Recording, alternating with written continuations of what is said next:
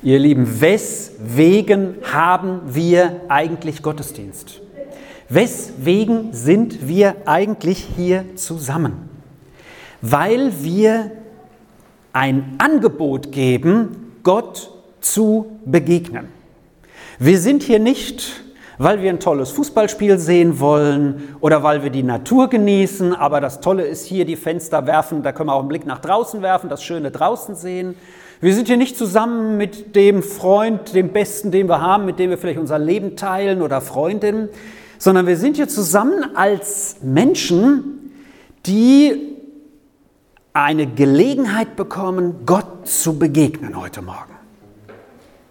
Gott zu begegnen. Das ist der Sinn von Kirche. Das ist der Sinn von Gottesdienst. Und das steht deswegen auch hier auf unserem Logo, erweitert um unser Motto, ganz oben wie fast schon ein bisschen wie der Regenbogen auf dem einen Bild vom Lobpreislied, was wir gesehen haben. Gott begegnen. Gemeinschaft erleben heute mit Superkuchen zum Geburtstag vom Helmut noch den 75. Glauben erfahren. Das wollen wir, dass Glauben erfahren wird. Das ist etwas, da wollen wir uns heute Morgen darin vertiefen, Gott zu begegnen. Und wir nehmen heute ein Beispiel aus dem Alten Testament. Ein Mensch, dem Gott begegnet ist. Denn zur Begegnung mit Gott braucht es immer zwei Seiten. Einmal ist es Gott. Die Frage ist, will er dir überhaupt begegnen? Die Frage kannst du dir ja stellen. Als ich auf meinem Weg war zum Glauben an Jesus, da war mein Gebet, der Lebensübergabe, wo ich gesagt habe, okay, ich habe jetzt einiges von dir gehört. Ich war in so Gottesdiensten wie hier, ich habe von dir gehört, fand es interessant. Gibt ja auch Leute, die das glauben, habe ich gesehen, ja, faszinierend so.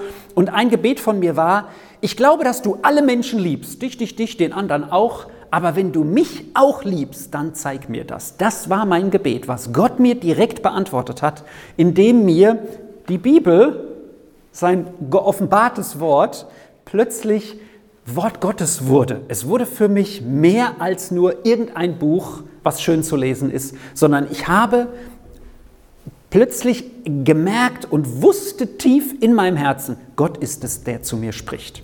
Aber dieses Gebet ist absolut berechtigt. Will Gott uns Menschen überhaupt begegnen? Und die Antwort ist eindeutig ein Ja.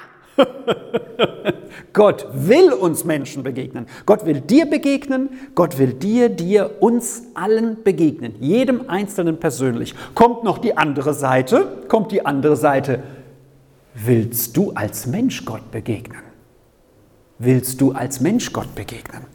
Und wir treffen jetzt hier bei einem Menschen aus dem Alten Testament auf diese Grundlage, jawohl, er wollte Gott auch begegnen. Er war offen dafür.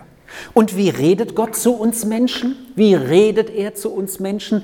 Als Zentrales durch sein Wort, durch Reden. Meine Berufung zum Pastor beruht auf einem Reden Gottes, das ich nur einmal in dieser Form so im Leben gehört habe. Ich saß nach dem Gottesdienst mit meiner Frau und Schwiegermutter zusammen wir haben uns ausgetauscht und während unseres Gesprächs nach dem Mittagessen sprach Gott zu mir, so dass ich es gehörte als Stimme, die anderen aber nicht. Biete du dich selbst an, waren seine Worte, was in mir einen Prozess in Gang gesetzt hat. Was willst du mir jetzt damit konkret sagen? Ja, bis ich dann auf eine Bibelschule gegangen bin, wo man Pastoren ausgebildet hat. Das kam noch eine ganze Weile später.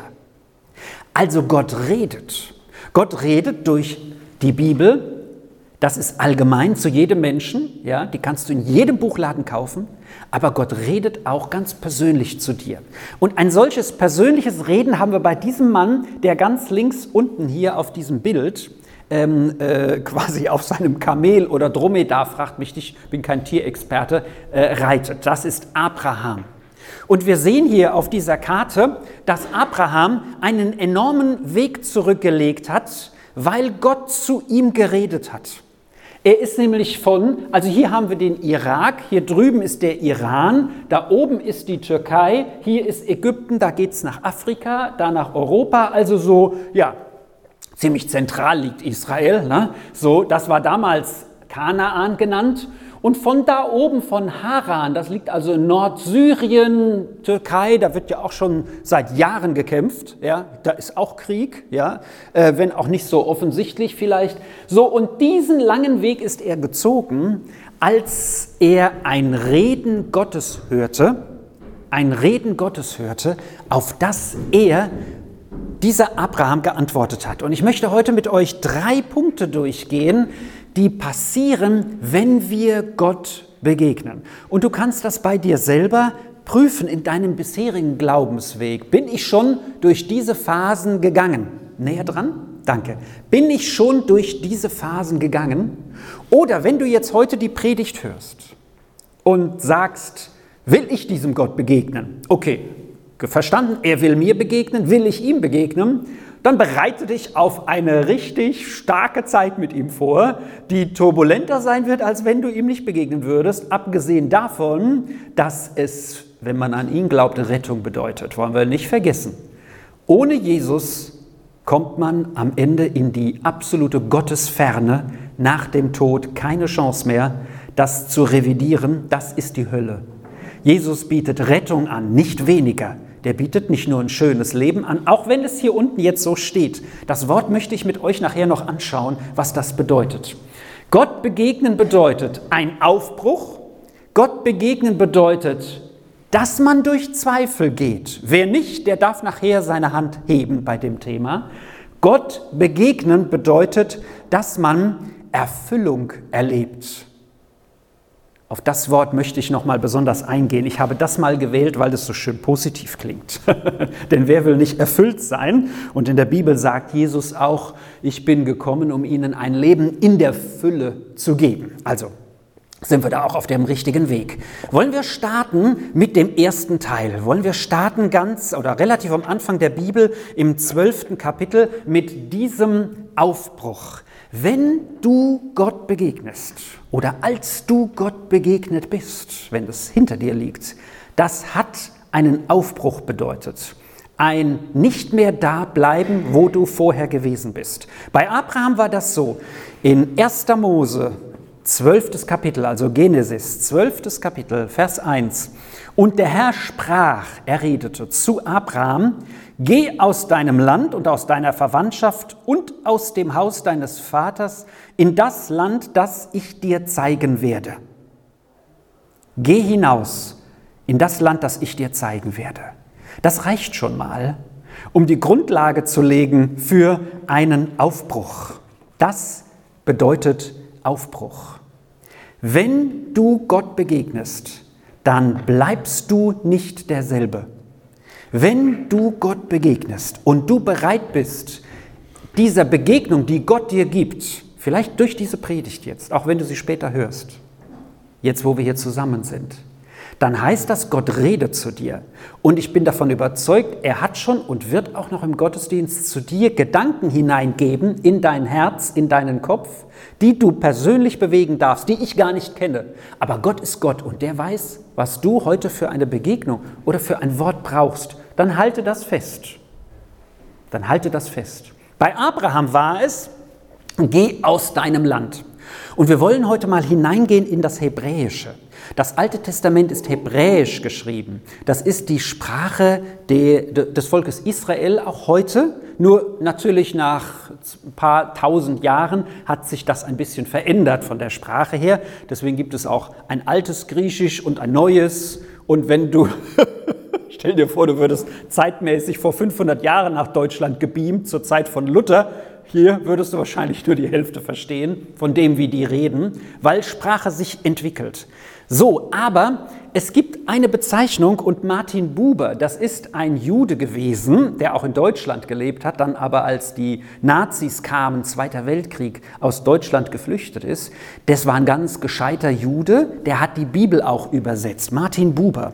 Und in seiner Bibelübersetzung steht hier, geh vor dich hin. Gott spricht zu Abraham, geh vor dich hin. Und ich finde das faszinierend, diese Ausdrucksweise. Geh vor dich hin für einen Hebräer bedeutet, geh du deinen Weg. Wenn Gott uns begegnet, dann begegnet er dir persönlich. Kann sein, der, der neben dir sitzt, dem begegnet er gar nicht. Ich kenne ein Beispiel von einem Ehepaar. Ich denke, sie war es, ihr wurde heiß und kalt in derselben Predigt, im selben Gottesdienst und er hat nichts gespürt. Also ist er ihr besonders begegnet in dem Moment. Vielleicht ihm auch auf seine Art und Weise. Aber dann begegnet er dir. Und dann sagt er dir, geh vor dich hin. Erstens geh. Wenn dir Gott begegnet, dann ist das nächste, wenn du bereit bist dazu, dass du gehen wirst. Du wirst nicht da bleiben, wo du bist. Du wirst ergriffen werden von seiner Gegenwart in deinem Leben. Du wirst das, was Jesus später sagt, am Ende vom, von, von, von seinem Leben, bevor er dann nach, nach Kreuzigung, Auferstehung, dann Himmelfahrt hatte, kurz davor hat er gesagt, geht und macht alle Völker zu meinen Nachfolgern, die wiederum gehen. Jesus, also Gott zu begegnen und ihm nachzufolgen, heißt, ich werde gehen. Hebräer heißt Wanderer. Die waren auf Wanderschaft, die waren auf Pilgerschaft, die sind unterwegs gewesen mit Gott. Es gibt für einen, der Gott begegnet ist, kein Sitzenbleiben. Es gibt ein, es geht in Bewegung, weil Gott was mit deinem Leben vorhat. Hallo, der will nicht, dass du da rumsitzt, irgendwo in deiner Bude und nur zockst oder keine Ahnung, irgendwas machst, was dir gefällt, sondern er will mit deinem Leben etwas anfangen. Geh heißt das Erste. Geh vor dich hin heißt, du wirst gehen. Du wirst jetzt für dich eine Entscheidung treffen müssen, nachdem Gott dir begegnet ist, ob du darauf reagierst und was dein Bruder sagt, deine Schwester, was dein Freund sagt oder deine Freundin, was dein Vater sagt oder deine Mutter, deine Großeltern, was deine Kinder sagen, ist absolut egal, wenn Gott dir begegnet. Er begegnet dir persönlich. Und bei Abraham sehen wir das stellvertretend, denn Abraham, ihr Lieben, Abraham musste, so sagt Gott das, aus seinem Land und seiner Verwandtschaft rausgehen. Wisst ihr, was Verwandtschaft für ihn bedeutet hat? Das bedeutete eigentlich alles. Hier in unserer deutschen Kultur bedeutet das nicht mehr alles. Da gibt es so viele, die irgendwo alleine leben und das geht auch. Aber damals den Auftrag zu kriegen, geh aus deiner Familie heraus, das war so entscheidend. Wir dürfen hier schon einen Abraham erleben, der einen Glauben umgesetzt hat, ein Gott begegnen und ihm nachgefolgt ist. Das ist sensationell. Das ist ein großes Vorbild. Gott sagt zu ihm, geh du deinen Weg vor dich hin. Ihr wisst um eine andere Person, vielleicht, wenn ihr diese Geschichte schon mal gehört habt, der auch mit Abraham dann mitgegangen ist dieser Mann hieß Lot. Und Lot, von dem heißt es nicht, dass er eine Begegnung, eine persönliche mit Gott hatte. Er ging aber mit Abraham mit. Warum wissen wir nicht? Was wir aber wissen, dass er sich im Laufe dieser Wanderschaft da unten äh, die Karte haben wir jetzt nicht mehr, da entschieden hatte, nach Sodom zu gehen, um dort mit anderen zusammenzuleben. Er hat dann Abraham verlassen und sein, sein, sein Ende war nicht gut. Er hatte keine persönliche Beziehung zu Gott und ist einfach mitgelaufen. Ich will es mal so auslegen. Abraham wusste, was er tut, auch in schwierigen Phasen. Lot ist mitgegangen, aber wusste eigentlich nicht, was er tat hat sich dann das Schönste rausgesucht. Also es ist äh, ein warnendes Beispiel, nicht einfach nur mit jemandem mitzugehen, sondern deine persönliche Begegnung mit Gott zu suchen. Nur das wird dich durch dein Leben tragen. Nur das. Geh vor dich hin. Und dann wird hier zugesagt für Abraham, das dürfen wir auch für uns nehmen, du wirst gesegnet werden von Gott. Du wirst ein Segen sein für andere. Und Abraham wird gesagt, die dich verfluchen, werden verflucht werden. Das heißt, du hast eine Zusage von Gott, dass er zu dir steht. Wenn jemand dir Böses tut, außer du hast Böses getan, sagt, das sagt die Bibel auch, wir können ja viel Böses machen, dafür müssen wir gerade stehen. Aber wenn du um deiner Nachfolge hinter Jesus her Böses erfährst, Gott wird zu dir stehen und er wird einmal darüber gerecht urteilen und handeln. Also, Gott macht enorme Zusagen, aber er sagt dir persönlich, geh du vor dich hin. Und Jesus ergänzt das dann in dem, was er seinen Jüngern sagt, und folge mir nach. Wir gehen nicht nur einfach so vor uns hin, das ist Abraham auch nicht. Das heißt, es heißt, du musst aber deinen Weg gehen mit Gott. Und Jesus sagt dann im Neuen Testament, folge mir nach. Das ist ja das Fantastische, dass im Neuen Testament die Offenbarung von Jesus da ist. Er als Person in die Welt kam und wir folgen ihm nach. Wir dürfen ihm nachfolgen. Wir haben sogar jemanden, der mit uns geht. Er sagt an einer Stelle, nimm auf dich auch das Schwere, was du erlebst, auf dich mein, mein Joch, aber lerne von mir. Wir dürfen dann unterwegs sein. Also das Erste, was wir hier erleben, ist Aufbruch, ist Aufbruch. Und jetzt geschieht im Leben von Abraham so einiges. Der Abraham, der hat schon Kämpfe. Der wird immer kräftiger. Der kämpft gegen Könige, die seinen äh, seinen äh, Neffe, denke ich, war das Lot, angegriffen haben. Ja, er holt ihn wieder raus. Und er geht zwischendurch nach Ägypten, ja, weil nicht so viel zu essen da war. Also er geht auch auf Abwege und kommt wieder zurück. Also er hat schon ein aktives Leben gehabt. Und dann will ich das mal mit Zweifel überschreiben. Kommt hier eine Begegnung in Vers in Kapitel 15. Und hier sehen wir ein Bild, was damit zu tun hat. Da heißt es im, in ähm, Genesis im ersten Buch Mose Kapitel 15, Vers 1, nach diesen Begebenheiten, also was er schon alles im Glauben erlebt hat, ging das Wort des Herrn an Abraham in einer Schauung. Fürchte dich nicht, Abraham, ich bin dein Schild. Dein Lohn wird sehr groß sein. Und dann begegnet Gott Abraham mit einer ganz seltsamen, mit einer ganz seltsamen Opferung. Wir sehen sie hier so im Bild. Abraham wird aufgefordert, Tiere, zu, tote Tiere zu teilen und als Opfer gegenüberzulegen. Und man weiß aus der Geschichte, dass in benachbarten Völkern, und das war dann auch in Israel bekannt, das bedeutete, ich schließe zum Beispiel mit dir einen Bund. Ja? Heutzutage würde man sagen, wir gehen zum Notar, unterschreiben das und wissen, was läuft. Und wenn einer was falsch macht, der Notar kann beglaubigen, so wurde es besprochen. Damals gab es leider noch keinen Notar. Ne? So, da hat man in vielen Völkern, und so sagt Gott das jetzt auch zu Abraham, nimm Tiere, ein Tier und mehrere und teile die in der Mitte und lege sie rechts und links hin. Und dann sind die beiden Vertragspartner, nehmen wir an, wir beide wären das, sind dann in der Mitte dieses Opfers durchgegangen und haben es entzündet und haben gesagt, uns soll es ebenso gehen wie diesen zerteilten Tieren, wenn wir das übertreten, was wir versprochen und zugesagt haben. Also man hat quasi sich selber damit noch einmal vor dem anderen vergewissert, ich soll eigentlich getötet werden, wenn ich das nicht mache, was wir besprochen haben. Aber das war immer ein Bund zwischen diesen beiden Vertragsteilnehmern.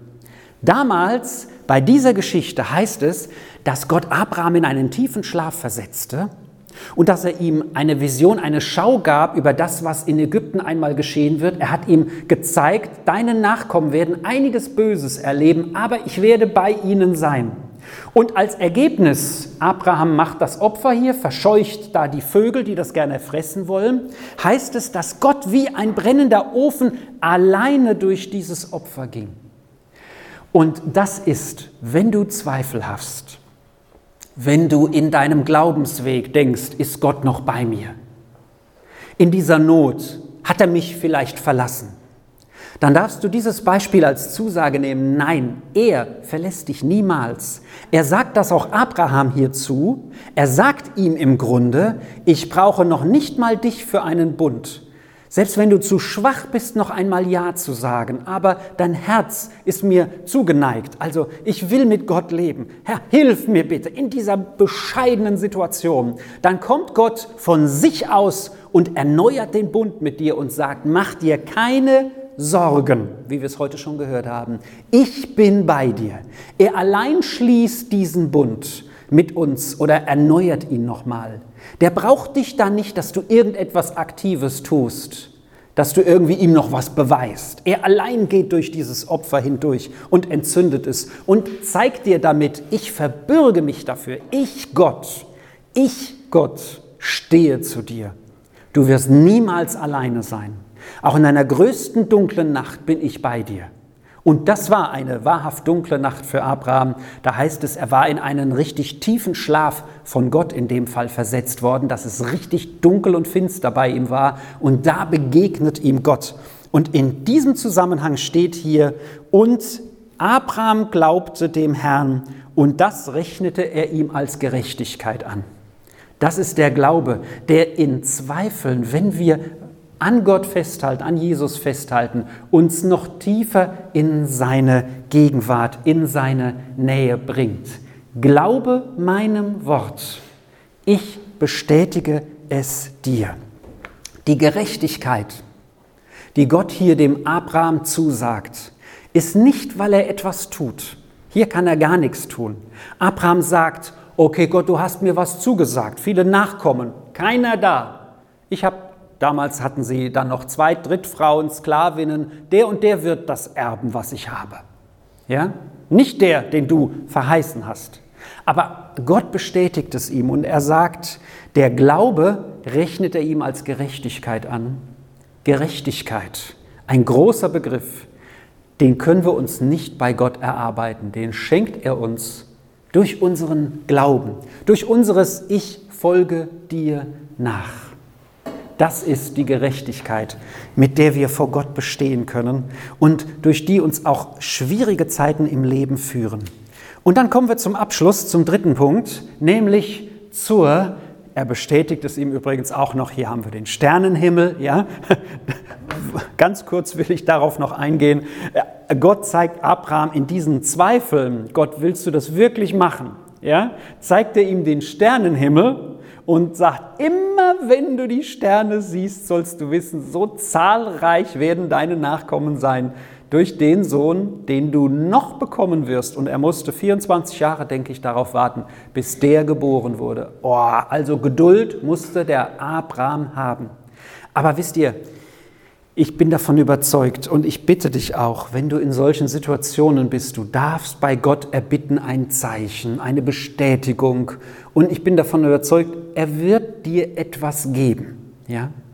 Vielleicht will er auch, dass du selber eine Entscheidung triffst, ja, wo du immer hoffst, Gott entscheide du doch für mich, ja? Das mag auch sein, aber er wird bei dir sein und Abraham, immer wenn der den Himmel sah, wusste der, das ist die Zusage Gottes. Immer wenn du ein Kreuz siehst, darfst du wissen, Jesus ist für meine Schuld gestorben am Kreuz. Also es gibt auch sichtbare Zeichen, die Gott uns schenkt. Und dann kommen wir zum, zum, äh, zum dritten Punkt, Erfüllung. Erfüllung.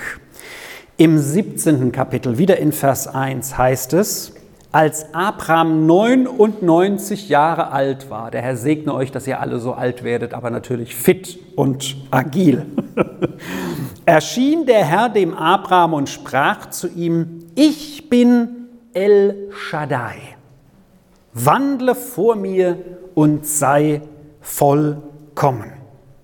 Und danach bekommt Abraham auch einen neuen Namen. Jetzt ist der Zeit der Erfüllung der Zusage Gottes, dieser speziellen Zusage Gottes gekommen. Gott war immer bei ihm, aber da kommt eine spezielle Erfüllung einer speziellen Zusage an Abraham, nämlich, dass er diesen Sohn äh, äh, Isaak zur Welt bringen oder zeugen soll. Dann bekommt er einen anderen Namen, eine neue Identität. Ja? Aus Abraham, der erhabene Vater, der auf Gott weist, wird Abraham, Vater vieler Völker oder Menschen. So, aber wir halten uns nur mal an diesem ersten Vers fest. Erfüllung. Hier heißt es, als Abraham 99 Jahre alt war, erschien der Herr dem Abraham und sprach zu ihm, ich bin El Shaddai, wandle vor mir und sei vollkommen. Ich hätte jetzt auch hier schreiben können, statt Erfüllung Vollkommenheit. Aber das hätte uns alles ein bisschen auf eine falsche Fährte geholt, ja, weil dann denken wir, wir werden einmal vollkommen. Das werden wir hier auf dieser Erde nicht. Aber dieses El Shaddai, das wird in den Bibeln vielfach übersetzt als der Allmächtige, der Gewaltige. Ich möchte uns aber eine Übersetzung aus dem Hebräischen geben, über die man sich eigentlich einig ist, dass das die Grundbedeutung von dem Ganzen ist. Nämlich, Gott sagt zu Abraham, ich bin genug. El Shaddai heißt, ich bin genug für dich. Ich bin genug. Und das hat mich sehr fasziniert in der Vorbereitung auf diese Predigt. Gott sagt, ich bin genug für dich. Das heißt, du brauchst niemanden anderen. In deiner größten Not, wenn du mich hast, ich bin genug. Natürlich brauchen wir für unseren Körper auch die Hilfe von Ärzten, ja? Das, was Gott uns auch an Miteinander schenkt oder an Menschen, die uns helfen. Aber er im Geistlichen, in dem, was wir suchen und manchmal auch noch weit darüber hinaus, sagt, ich bin genug. Und ich glaube, das ist der Frieden, mit dem wir auch Jesus identifizieren als den Friedenfürst, von dem wir heute schon gesungen haben. Frieden haben wir nämlich dann, wenn wir wissen, es ist genug. Ich genüge. Ich bin genug. Es reicht.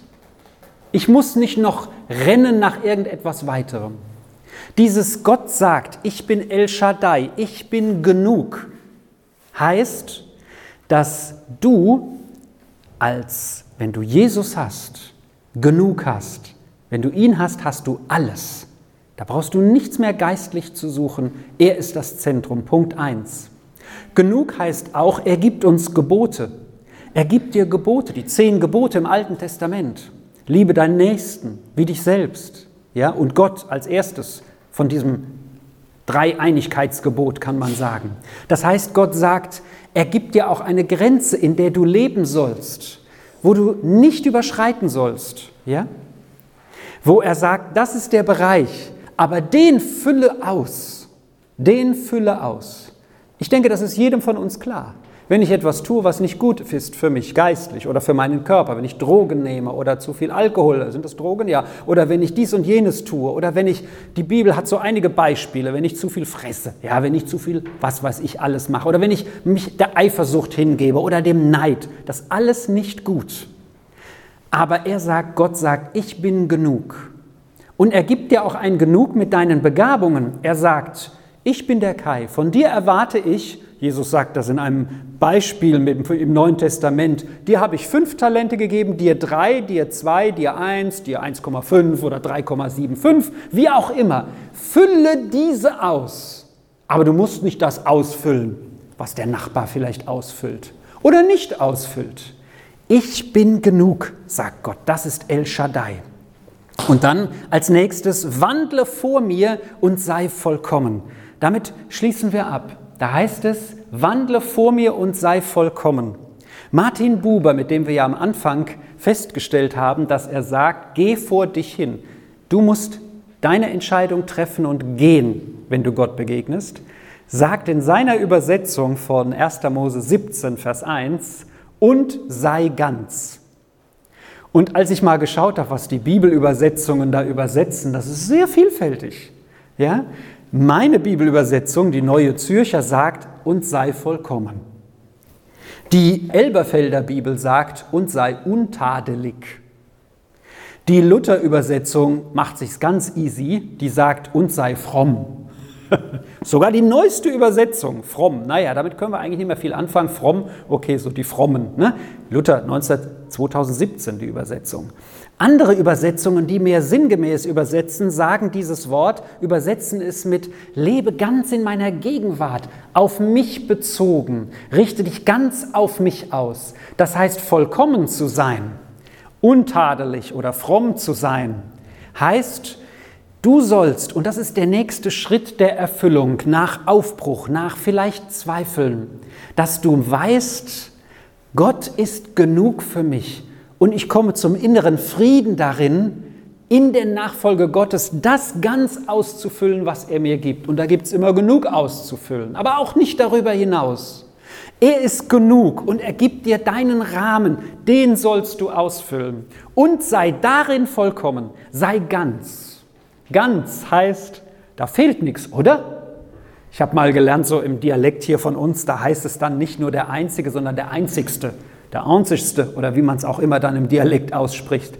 Aber dann war ich in Norddeutschland in der Berufsschule in Kiel und habe bei einer Arbeit das Wort Einzige nicht geschrieben, sondern Einzigste. Wisst ihr, was der Lehrer mir angestrichen hat? Ein Fehler. Ich bin zu ihm hin, habe gesagt, bei uns sagt man der Einzigste. Und er sagt, das ist ein Fehler. Der Einzige ist schon der Einzige. Da gibt es nicht noch einen Einzigeren. Was ganz ist, ist ganz. Das ist ganz. Sei ganz. Fülle das ganz aus, was Gott für dich hat. Sei ganz erfüllt von ihm, aber fülle das auch aus. Sei ganz. Gott begegnen bedeutet aufzubrechen, zu gehen, nachzufolgen. Aufbruch, Zweifel, hindurch müssen wir wohl gehen, aber wir dürfen an ihm festhalten und die besondere Gegenwart Gottes, Bestätigung Gottes sehen und Erfüllung. Gott ist El Shaddai. Ein großes Wort. El Shaddai. Gott, der Allmächtige meistens übersetzt, eigentlich Gott, der genug ist. Ich bin genug für dich. Und das, was ich dir gebe, fülle du ganz aus. Und damit ist er natürlich auch der Allmächtige, das wissen wir auch. Aber von der eigentlichen Bedeutung her, ich bin genug. Ich möchte noch zum Abschluss einen Moment der Stille uns geben, dass du das ein oder andere, was du jetzt in dieser Predigt oder was du im Lobpreis vielleicht gehört hast, dass du das noch in dir bewegen kannst. Simon, komm du doch schon nach vorne und dann möchte ich, ja, unterstütze das doch gerade ein wenig mit, mit äh, göttlicher Musik. Ja, nimm das noch einmal auf dich und schau auch gerne vorne, musst keine geschlossenen Augen haben wie ich. Bist du noch im Aufbruch? Dann brech auf, geh deinen Weg. Du wirst nicht alleine sein, aber die Entscheidung musst du alleine treffen. Wenn Zweifel kommen, wisse, Jesus ist auch da für dich da und wird dir das besonders bestätigen, dass er da ist. Und er will, dass du ganz bist. Er ist genug für dich.